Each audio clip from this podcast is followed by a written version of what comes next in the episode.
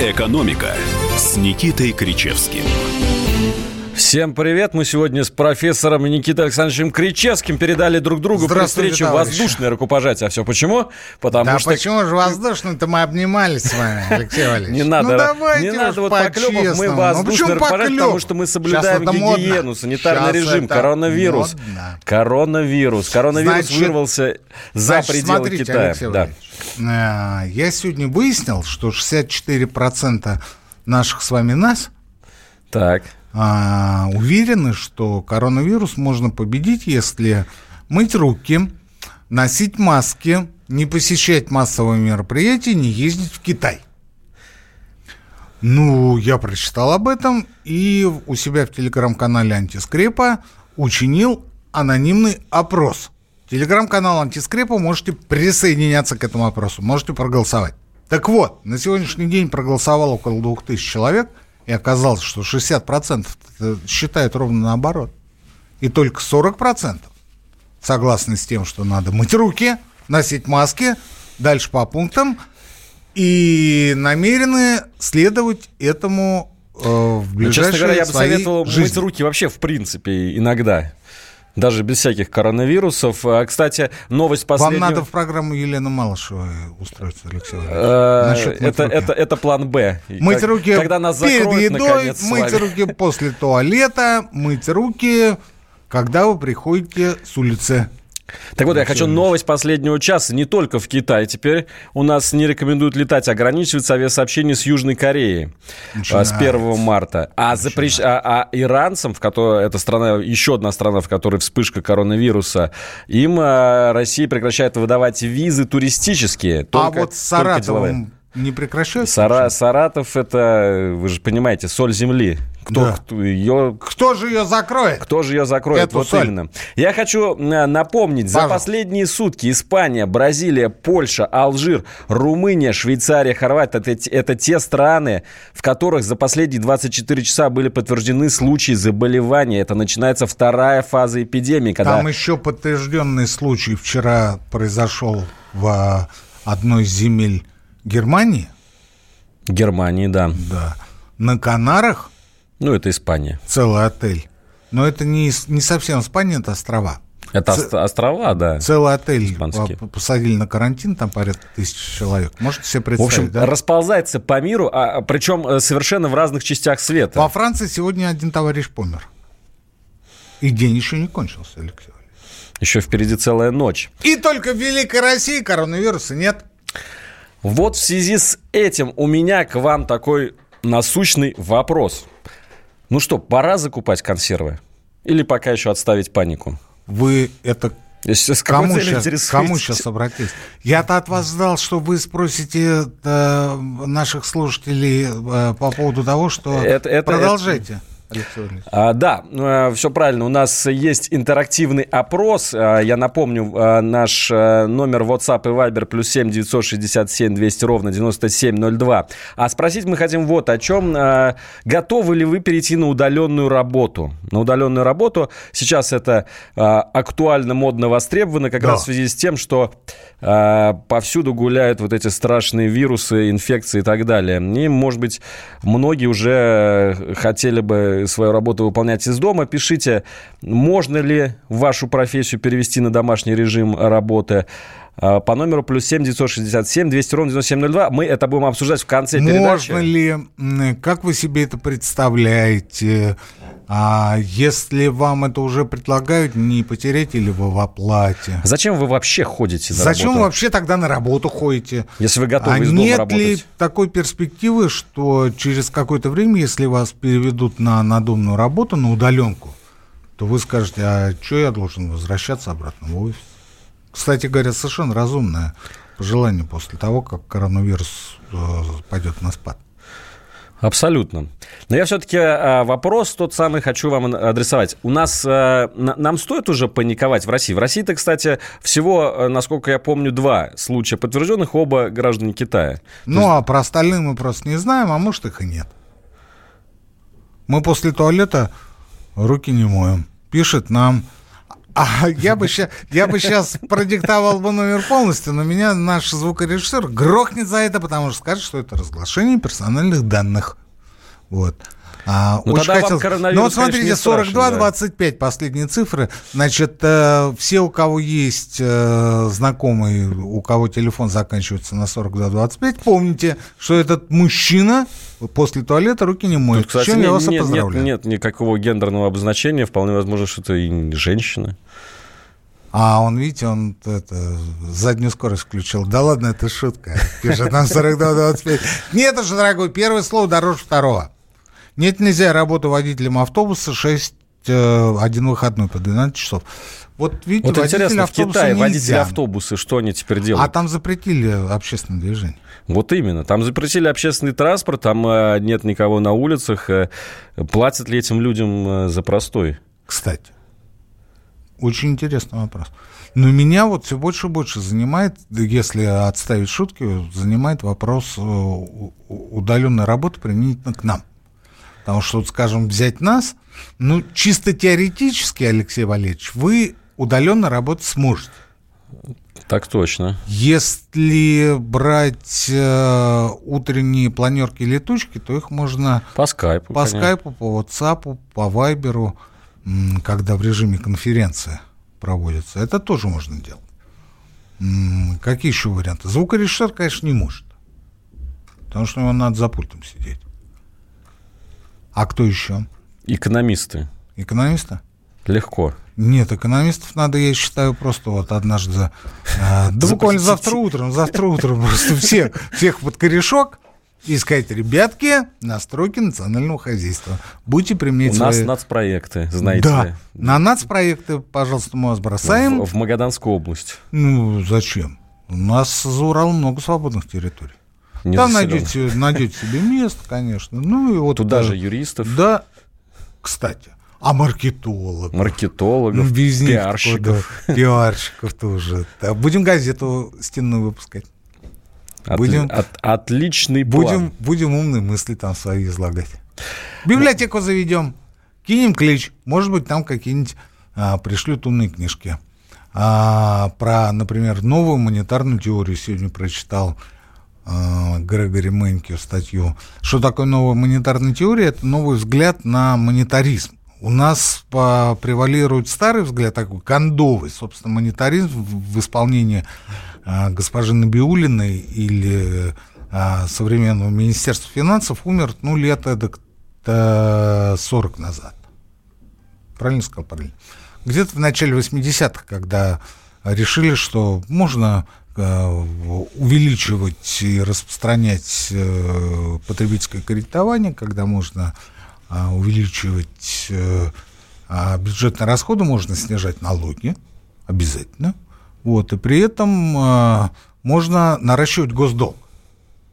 То есть есть внешние внешний рынок, и в зависимости от того, насколько твоя репутация цена на этом рынке, ты можешь там занимать под тот или иной процент. Так вот, лет 40 назад э, тот классический монетаризм, который мы видим сегодня в исполнении госпожи Набиулина, он закончился. Но вот есть новая монетарная теория, которая говорит, это не про нас. Говорю сразу, не про нас. Это сами э, адепты, апологеты этой теории говорят, что это применительно к Штатам, это применительно к Евросоюзу, отчасти к Китаю, в какой-то степени к Японии, но ни в коем случае не к развивающимся странам а, типа России. То есть мы прилетаем. Но я боюсь, как бы у нас не случилась обратная история.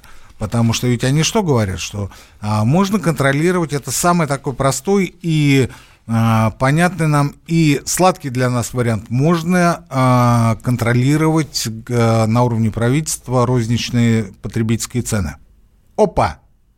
То есть чистый социализм, одна из трех составляющих социализма. Весь социализм это что? Государственная собственность на средства производства, а, директивное а, ценообразование и централизованное планирование.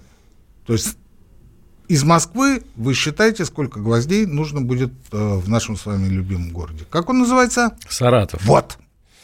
Соль земли И русской. мало того, мы знаем, сколько гвоздей там потребуется. Мы еще и цену определяем в городе Саратове на, а, скажем, гвозди или на шпунтики. Вот. А здесь не, не идет речь о том, чтобы что-то национализировать или устанавливать централизованное планирование, но говорится о том, что а, контроль государства над э, ценами вполне-вполне допустим.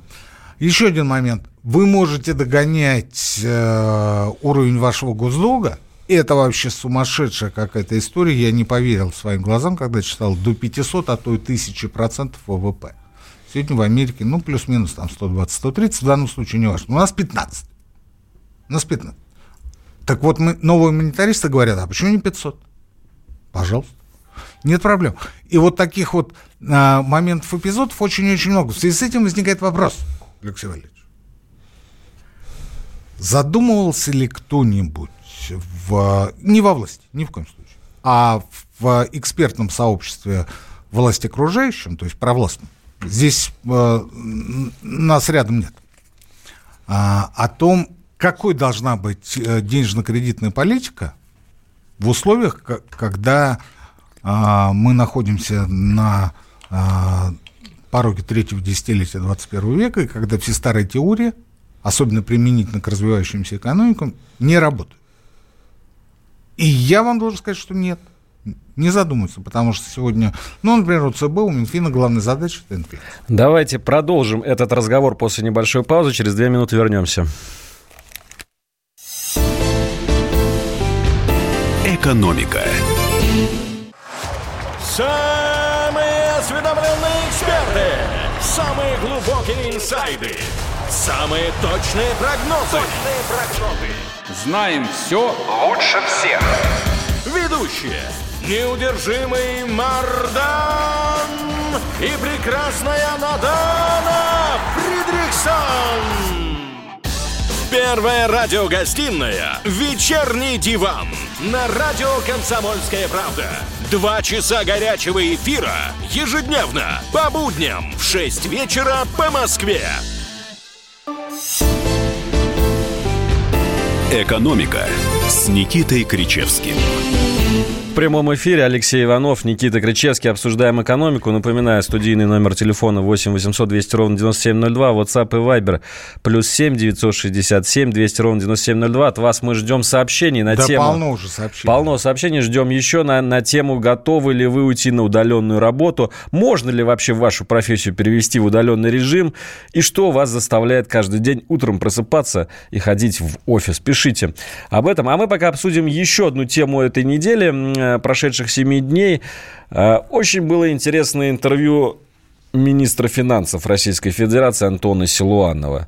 Я наверное, зачитаю вам. Хотя вы, конечно же, знаете, Никита Александрович, э, что он сказал, но я прочитаю точные цитаты. «Сегодня, — говорит Антон Силуанов, — нагрузка на труд в России запредельная. 30% страховые взносы, плюс 13% налог на доходы физлиц.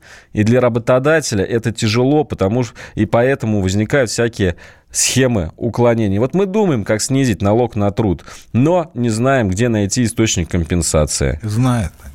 Знают они, да? Угу. А чем будем закрывать дыру в пенсионном фонде, если снизим взносы? Вот, э, ну, не буду уж до конца э, э, все, весь этот параграф читать. Что думаете по этому поводу? Ну, вот, понимаете, а вот смотрите, тут сообщение пришло от меня через несколько лет угу. от меня будущего. Выплатил ипотеку, теперь не понимаю, что заставляет ходить с утра Это я через... Никита, привет, как там? Нормально все? Я хочу сказать, что а, получается у нас ипотека это как раз э, тот самый стимул для многих людей ходить на работу. Прям я сам себе прислал. Без ипотеки у нас бы, наверное, провал был бы экономический не такой, как сейчас, а минус 10% ВВП. Ну, слушай, ну, ну, вот Алексей Валерьевич, ну имейте совесть, не расстраивайте меня.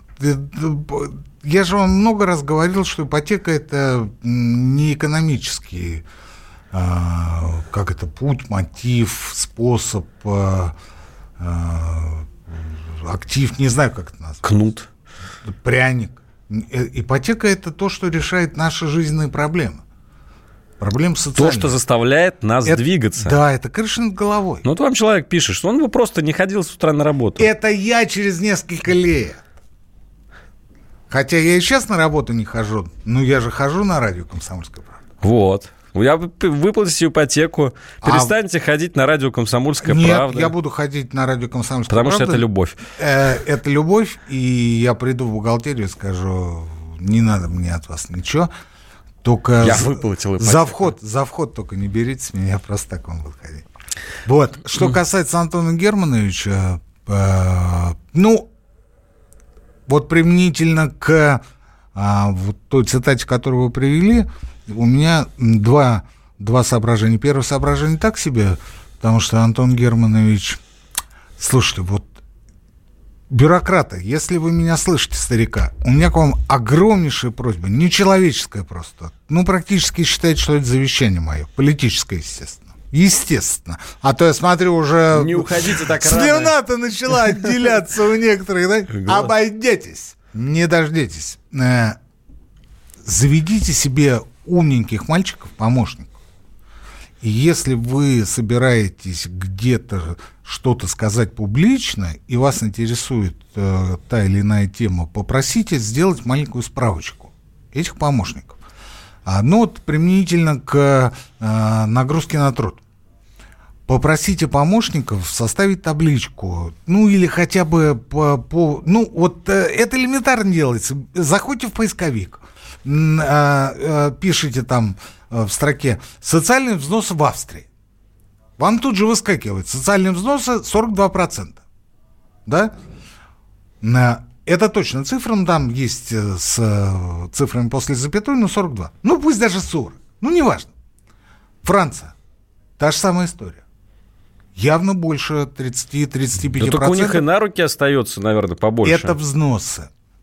Это взносы в э, страховую социальную систему. Дальше. А, вот так вот по 5-10 странам пробегитесь, а, скажите, вот мне надо по Британии, по Франции, по Испании, по Австрии, ну, по Германии. А дальше а, попросите подоходный налог и взять те же самые страны. И вы увидите, что в максимальная ставка, например, в Швеции, там, ну, грубо, 57%. Во Франции при годовом доходе свыше миллиона или полутора миллионов евро, сейчас неважно, 75%. Ну и так далее. А, в Австрии то же самое. Ну, никак не 13. Ну, конечно, не 130, но в несколько раз больше российской. Тут же возникает вопрос. Большая ли нагрузка на труд в России? И тут же возникает ответ. Явно небольшая. Особенно если брать подоходный налог, потому что взносы это то, что к нам возвращается. Пусть это возвращается в не тех объемах, на которые мы рассчитываем, но это уже второй вопрос. К нему я сейчас вернусь. А вот то, что касается подоходного налога, есть несколько стран, где подоходный налог ниже. Это Казахстан, там 10, это Черногория, там 10. Ну, а дальше идут страны, где там 12, 13, э, и везде плоская шкала. А в странах, которые причисляют себя к относительно богатым и относительно развитым, везде существует шкала прогрессивная, потому что считается, что э, справедливость идет не от того, что бедных должно быть меньше, а чтобы средний, медианный потребитель должен расти по своим доходам. Потому что медианная единица тянет за собой все остальные. А как медианную поднять?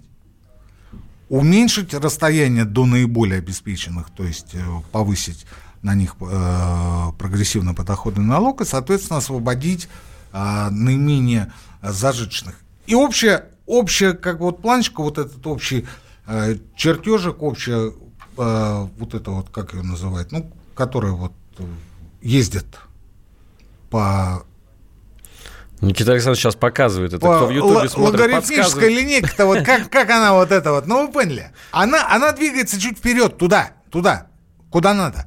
Не в нашу сторону влево, как у нас все последние годы, а наоборот вправо. Ну не суть.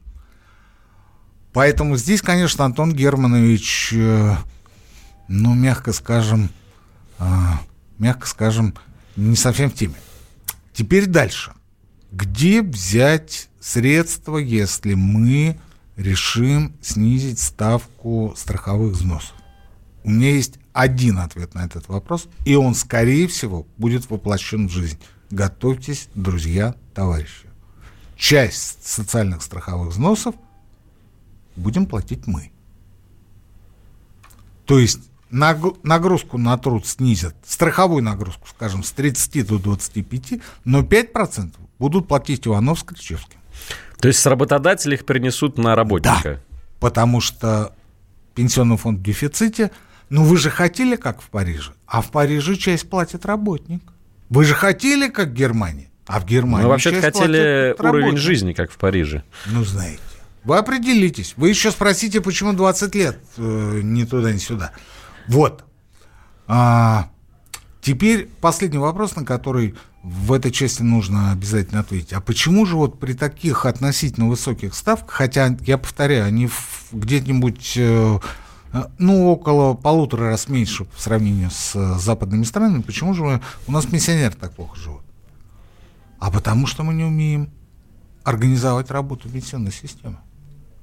Потому что мы считаем, что она у нас организована, она у нас 15 лет уже существует в дефиците.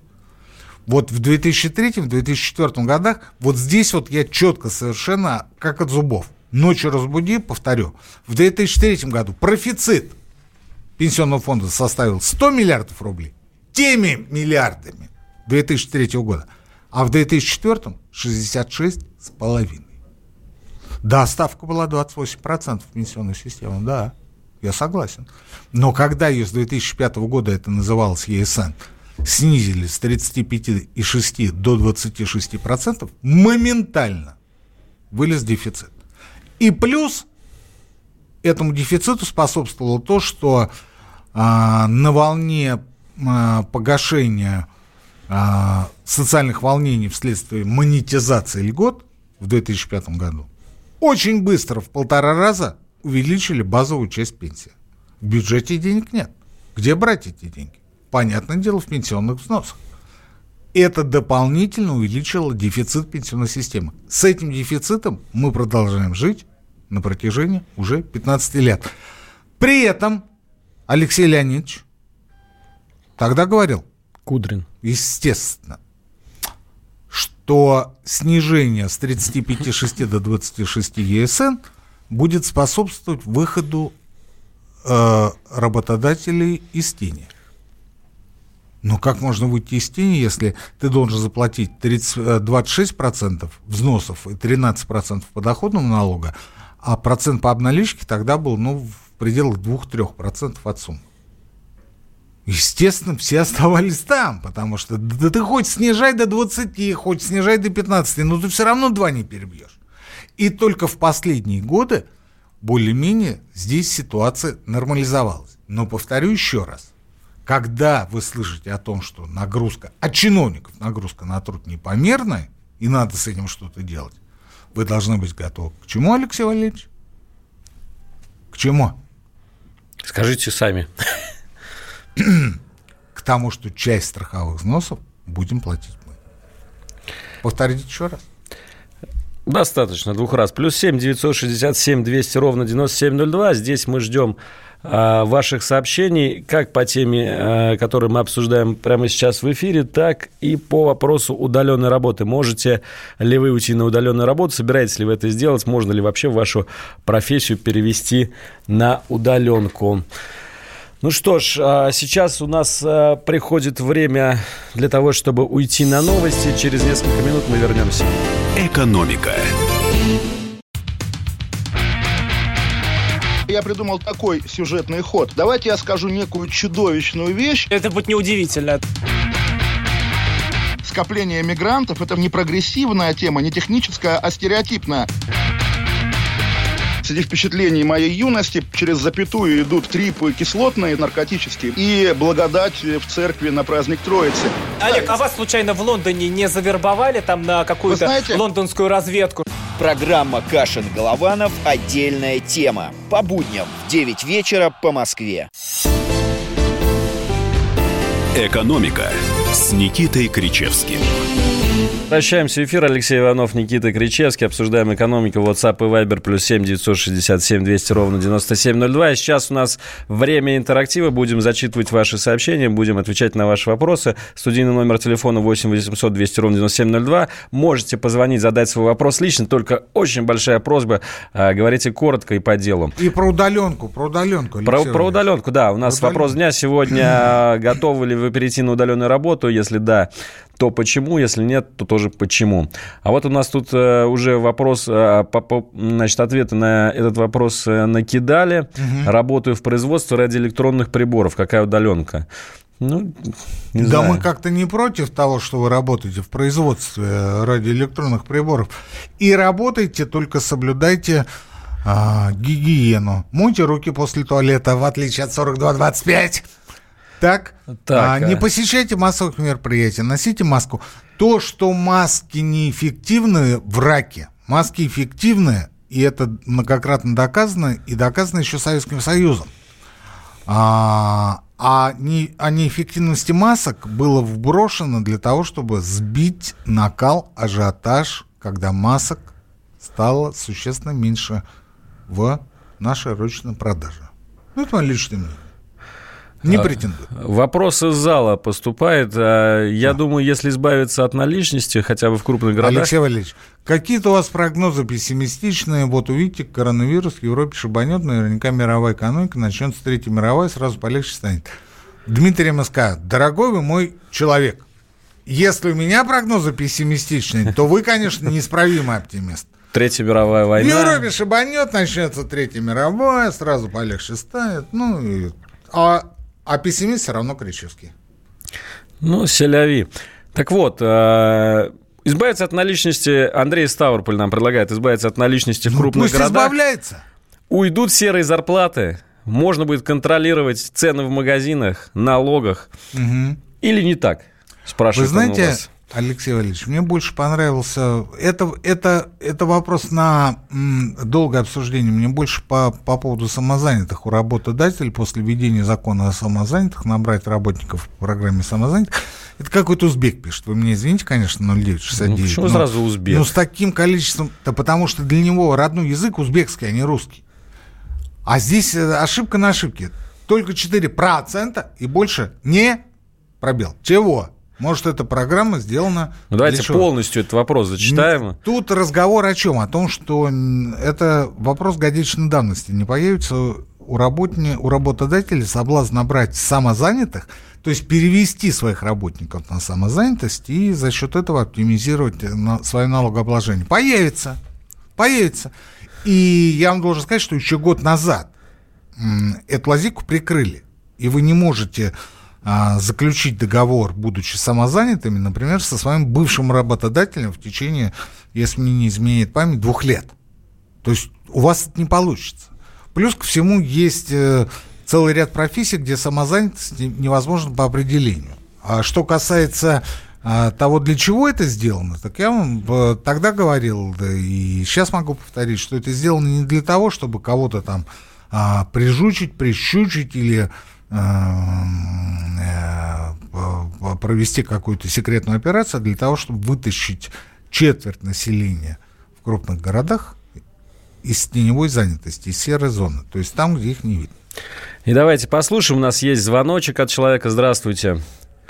А, Э, здра- Здравствуйте, меня зовут Николай. Вот я вам сейчас скажу про удаленку и скажу про самозанятых одновременно. Отлично, Э, давайте. Я индивидуальный предприниматель, работаю, как сказать, работаю, индивидуально занимаюсь деятельностью. Такси, раб- использую свой автомобиль и прочее.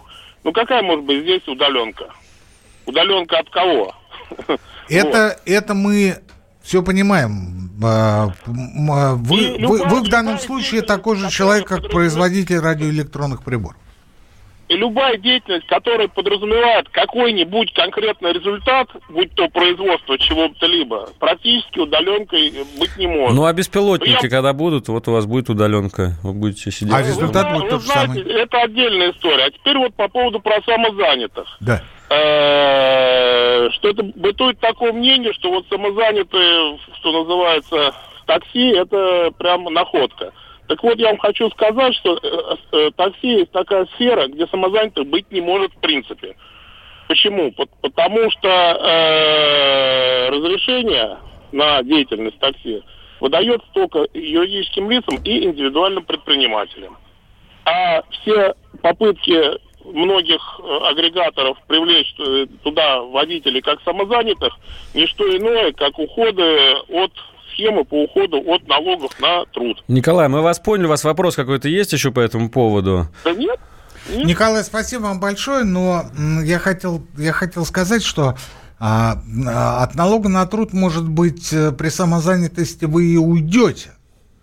А, дело в том, что до того, как был введен этот налоговый режим, э, масса тех, кто работает в такси, просто не платил налог. Просто не платил. Ну, где-то формально было оформлено, показывал какие-то бумаги, а, но налоги фактически не платили. Сейчас они платят хоть что-то. А по поводу... Поэтому они платят по сумме-то больше.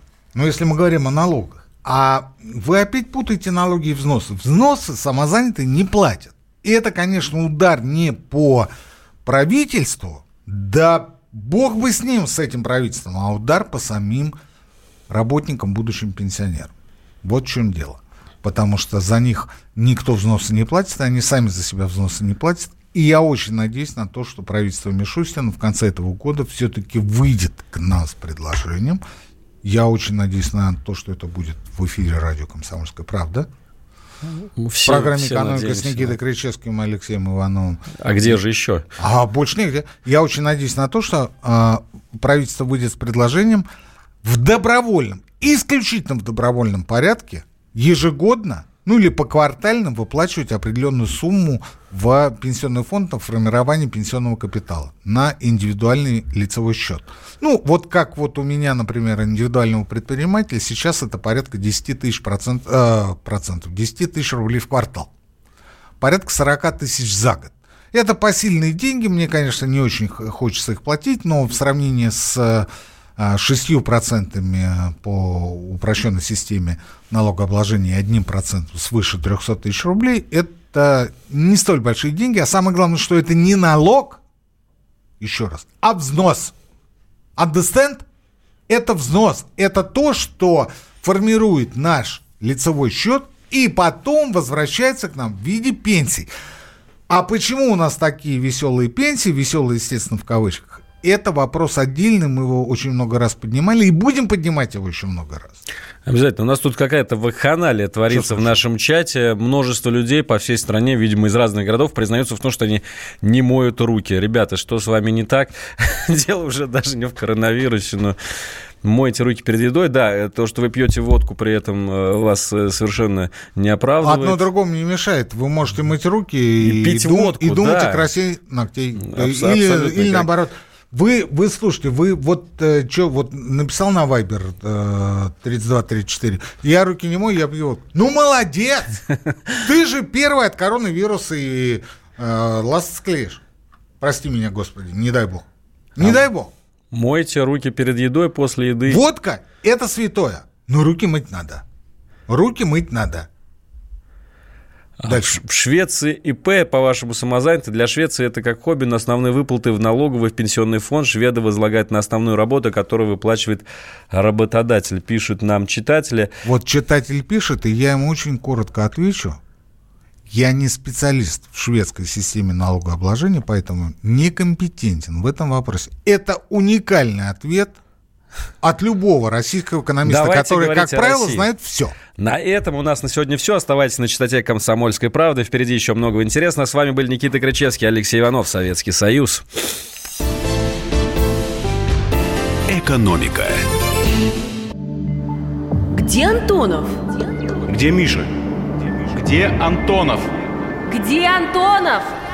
Михаил Антонов – Куда он делся? А я никуда не делся. Теперь каждый день с полудня до 15 часов по московскому времени я с вами, а вы со мной.